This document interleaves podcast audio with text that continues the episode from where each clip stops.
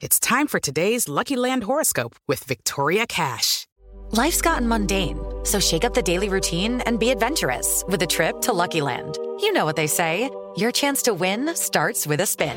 So go to LuckyLandSlots.com to play over 100 social casino-style games for free for your chance to redeem some serious prizes. Get lucky today at LuckyLandSlots.com. Available to players in the U.S., excluding Washington and Michigan. No purchase necessary. VGW Group. Void where prohibited by law. 18 plus. Terms and conditions apply.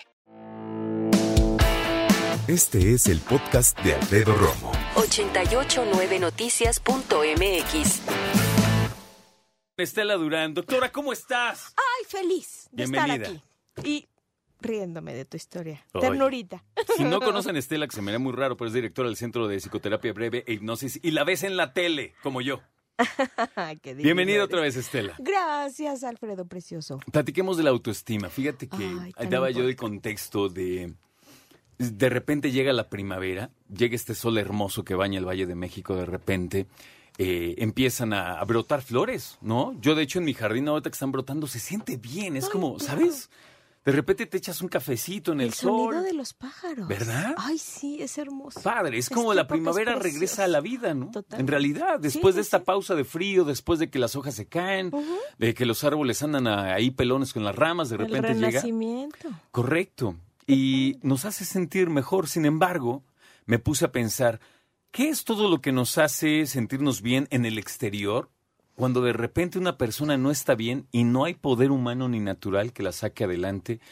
Y me puse a pensar en todo lo que tenemos en nuestro corazón, en nuestra historia como Mm. personas, Claro, de lo que nos da orgullo y de lo que no nos da orgullo de Por nosotros mismos. claro. Y quise hablar de la autoestima contigo. Ay, me encanta el tema. Me encanta el tema porque fíjate que eh, mucha gente como que tiene esto como algo, ay, ay, otra vez la autoestima, ay, como un tema muy sobado. Sin embargo, yo creo que nadie le da el valor que tiene este tema, o sea, la importancia de esta estructura. Para mí, creo que lo he dicho en algunas ocasiones, en tu espacio son como las piernas emocionales, la estructura de autoestima y la estructura de seguridad. Y generalmente se dice eh, en el argot psicológico que la autoestima está a cargo de la mamá y la seguridad del papá. El papá es el que te cuida, el que te protege, el que te procura, el tu Superman, ¿no? Y tu mamá es la que te apapacha, la que te hace saber todo lo que vales, quién eres, el que te dice, ay, mi amor, mi romo precioso, ay, chiquito, ay, ¿quién es el más guapo? ¿No? Sí, mi mamá sí era así, afortunadamente. Ay, qué hermoso. Este, Mis hermanos les daba risa, pero mamá no. pero bueno, te cuento que eh, generalmente la gente no sabe desde cuándo y cómo se forma esta estructura. Y a mí me gustaría platicarles. A ver, sí, eso esto, es muy interesante. ¿En qué momento? Sí, desde y de y cómo cómo es que se va eh, formando. Y esto es toda una programación que comienza desde el momento en que te gestas en el vientre de tu mami. ¿Cómo fue esa gestación? ¿Fue algo planeado? ¿Fue algo violento? Hace rato precisamente yo hablaba de un caso de, de una persona que es concebida a partir de una violación, por ejemplo. Impactante. Imagínate nada más, o sea, cómo es la vida de esa persona actualmente. Eh, si tu mamá cuando se entera que está embarazada, ¿cómo recibe esa noticia? Desde gusto, ese ¿no? momento. Le dio gusto, pegaron de brincos todos. Claro, o al contrario, o sea, fue un dolor inmenso porque a mí me van a rechazar y es que me van a correr de la casa o Soy soltera, como ¿no? la historia de esta persona a- a- de, la, de la que hablo, que obviamente no, no voy a decir nombres, pero el caso tengo permiso de, de platicarlo.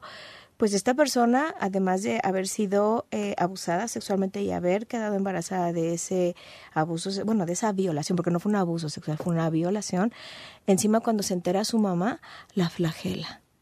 O sea, la agarra a latigazos, a cinturonazos, a cablazos. De tragedia a tragedia. Así es. Imagínate nada más lo que es la vida de eh, la persona que se gestó en ese vientre. O sea, no nada más de la mamá, de la persona que se gestó en ese vientre. Porque además lo quisieron abortar. Entonces, es una cantidad de información de rechazo, rechazo, rechazo, rechazo, rechazo, que hoy por hoy esta persona tiene una autoestima frágil, frágil, frágil, frágil. No se la cree, nunca se compra que alguien lo pueda querer verdaderamente. Este, y obviamente es un autosabotaje a su vida total, porque esa estructura de autoestima fue creada de una manera terrible. Yo no sé si pueda generalizarlo, pero yo sí en el mundo, alguna vez en la vida, pensé que iba siendo el tonto por la vida. La neta. Alfredo. No, en serio, Estela. ¿Nunca te pasó? ¿Nunca en tu vida te pasó? ¿Que creyera que estaba haciendo el tonto? Por la vida. No. Creo que no. Pero fíjate qué interesante. Hoy hablamos de autoestima y cualquiera diría, es que eso no tiene que ver con autoestima, tiene que ver con cómo te dedicas no, a estudiar, a trabajar y no. Y sí tiene. Claro que tiene que ver con la autoestima. Ahí te va lo que te voy a decir, mi querido Alfredo. ¿eh? Por eso. Estela Durán, escucha. Reparo. A ver. Desde que, como te digo, llegamos al vientre, se empieza a programar tu, tu autoestima. Pero más que tu autoestima, tu maravilloso inconsciente, que es como tu genio interior. Entonces, todo lo que digas, Alfredo Romo, te será concedido. ¡Wow! Ok, entonces, si tú dices, ¿cómo? Si alguna vez has pensado que vas haciendo el tonto por la vida. Algo así. Y tú, y tú creías que sí. Entonces tu genio dice, a ver, Romo, yo estoy para complacerte. Entonces, si vas haciendo, si tú me dices que estamos haciendo el tonto, pues vamos a hacer tontadas y sácatelas, concedido. Y tenga. Y tenga. Entonces, y eso tiene que ver con toda la programación que vamos teniendo desde que llegamos al vientre. O sea, si yo tengo la programación de yo no merezco vivir, como fue el caso que te estoy platicando, imagínate nada más todo lo que se dice a sí mismo. Déjame, déjame plantearte algo con lo que me quedé pensando ahorita. A ver, suéltala. Los seres humanos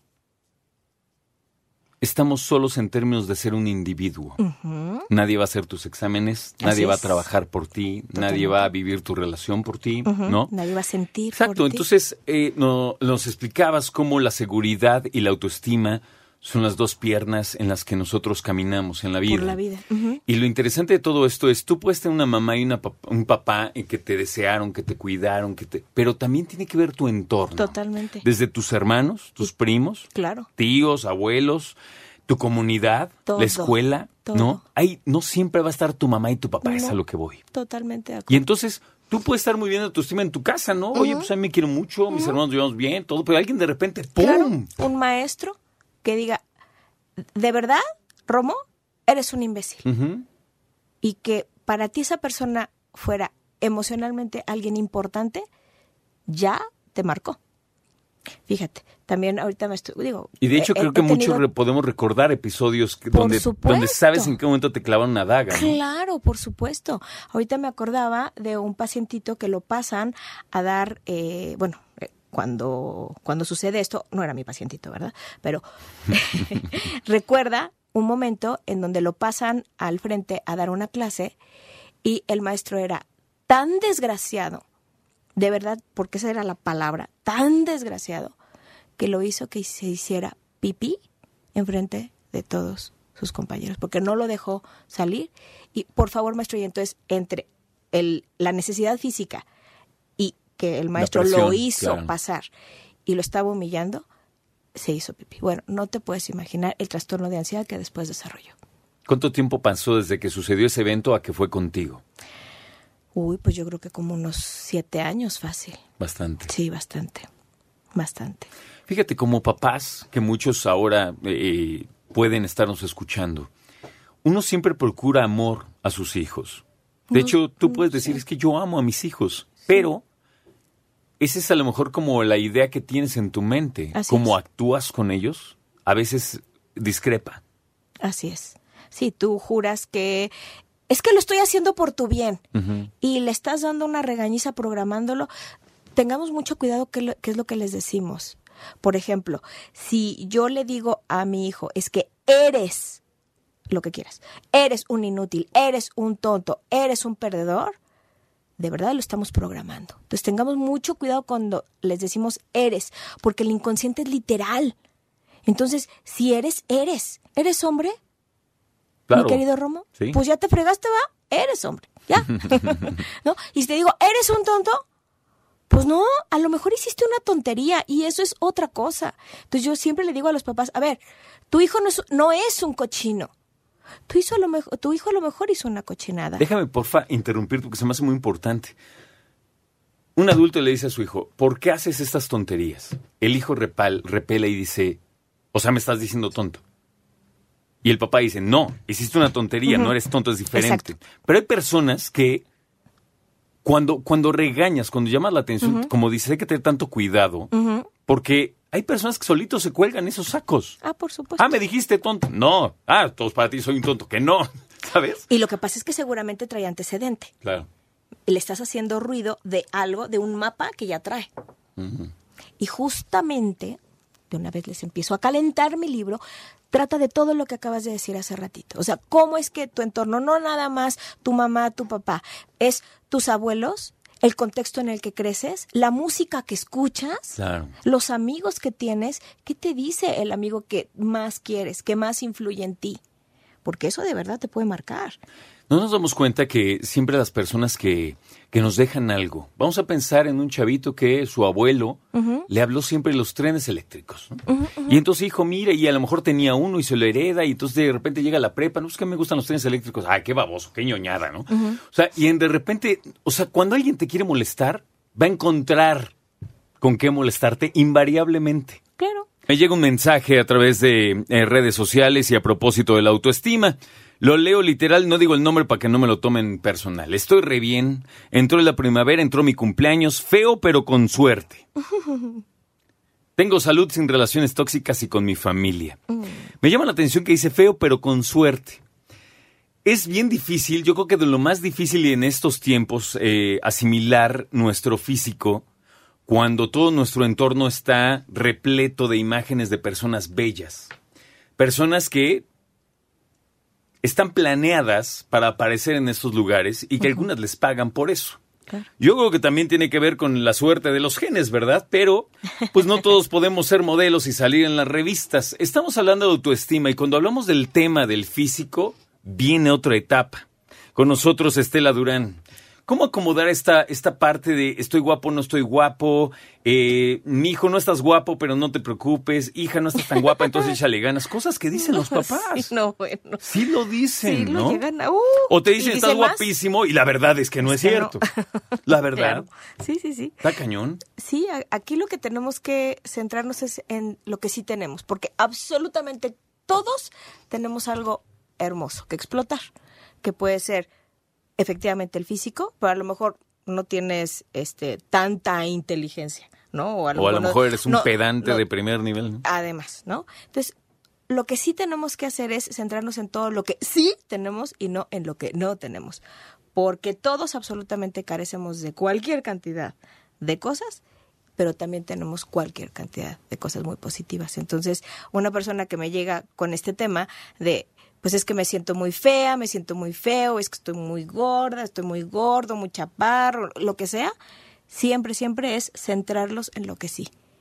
Y como te decía, bueno, es que se lo dije fuera del aire, ¿verdad? Este, lo que nosotros hacemos en la clínica es toda una reprogramación a nivel inconsciente para limpiar toda la basura que se nos ha programado durante toda nuestra historia en este planeta. En cuanto a las parejas, las parejas eh, forman una parte importantísima de nuestra Ay, autoestima. sí, ¿no? totalmente. Que te digan, oye, mira qué bien te ves, mira qué Ay, bien te sí, sienta esto. claro. Yo he escuchado cosas, Estela Durán, no tienes una idea. De verdad digo, no puedo creer que tu esposo te diga eso. Te da pena ajena, ¿no? Me da lástima. Sí. Y siento horrible que alguien trate, o sea, si, si no vas a tratar a alguien bien, ¿para qué estás con ella? Exacto, O con él, claro, ¿no? así es. O sea, tú puedes tener una buena autoestima y tu pareja se encarga de destrozarla. Sí. ¿Qué nos dices? Yo lo primero que les tengo que decir es que el que se enamora es el inconsciente. Entonces, si tú te enganchaste, enamoraste, entre comillas, de una persona que se está encargando de devastarte tu autoestima es porque ya tu autoestima estaba dañada. De alguna manera. Entonces. O sea, en una es- autoestima sana no entran no, esas cosas. no entra Puede una que relación. traten, pero no entran. Pero no entra una relación tóxica. Si tú tienes tus estructuras bien plantadas, obviamente te vas a enganchar y te vas a enamorar de una persona que saque lo mejor de ti, no lo peor. Porque efectivamente, tu pareja puede sacar la mejor versión de Alfredo Romo o la peor versión de Alfredo Romo. Así de sencillo. Entonces, pregunta para todas las que nos están escuchando, ¿tu pareja qué saca? ¿Qué saca de ti? ¿Saca de veras tu mejor versión o se encarga de sacarte la basura que todos tenemos acumulada, por supuesto? Es una persona tan amorosa que incluso se acerca a ti para metafóricamente quitarte tu polvito, ¿no? Te ayuda a decirte, Sí, no, a ver, espérate, claro. tú vales mucho. Así es. No pienses esto. Y me lleva al último tema, la autoestima y las autoexigencias. Qué tremendos somos con nosotros a veces. Ah, sí, somos nuestros peores jueces. Nuestro, y sobre todo, si tuvimos eh, papás muy juiciosos. Nosotros, o sea, en la medida que nuestros padres, ahí sí, ¿eh? Totalmente, fueron eh, muy severos para juzgarnos, entonces nosotros incorporamos eso. O sea, si jamás fui suficientemente buena como para que a mí mi papá me reconociera o mi mamá me reconociera y me dijera, qué buen trabajo hiciste, porque ¿qué es lo que pasa con esos papás? Pues es que esa era tu obligación. Oye, pero yo me esforzaba. Oye, no, a mí no me a mí no me vengas con que yo te felicite porque te sacaste una buena nota, por ejemplo, no, porque hiciste un buen trabajo. Esa era tu obligación. Soy tu papá, no tu porra. ¿no? Exacto. Esos eh, papás lo que forman es una mente muy autocrítica, porque nunca voy a ser suficientemente buena. Escucha a Alfredo Romo donde quieras, cuando quieras. El podcast de Alfredo Romo en 889noticias.mx.